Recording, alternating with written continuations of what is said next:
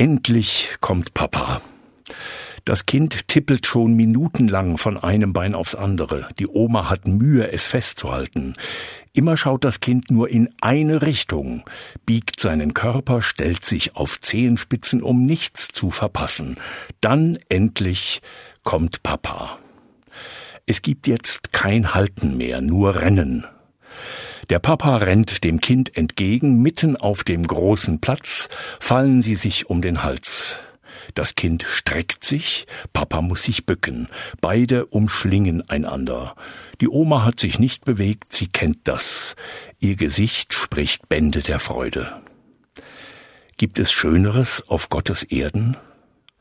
Auf der manchmal schönen, manchmal so armseligen Erde, wo süße Früchte wachsen und Menschen Krieg führen?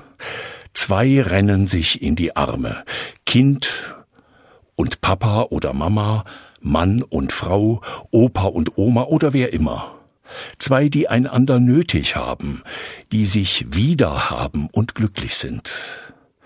Sonst ist da oft der Kampf um die besten Plätze, das Wichtigtun und sich aufblasen, oder die Gram, die Bitterkeit. Hier ist nichts davon. Zwei brauchen einander. Sie fühlen das und sind froh, sich wiederzusehen. Nach Stunden oder Wochen. Endlich kommt Papa oder Mama. Das Kind wacht früh auf und zählt die Minuten.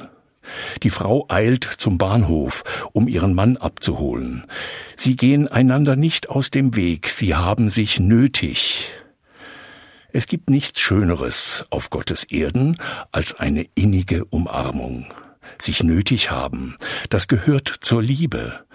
Und die Zeit bleibt kurz stehen.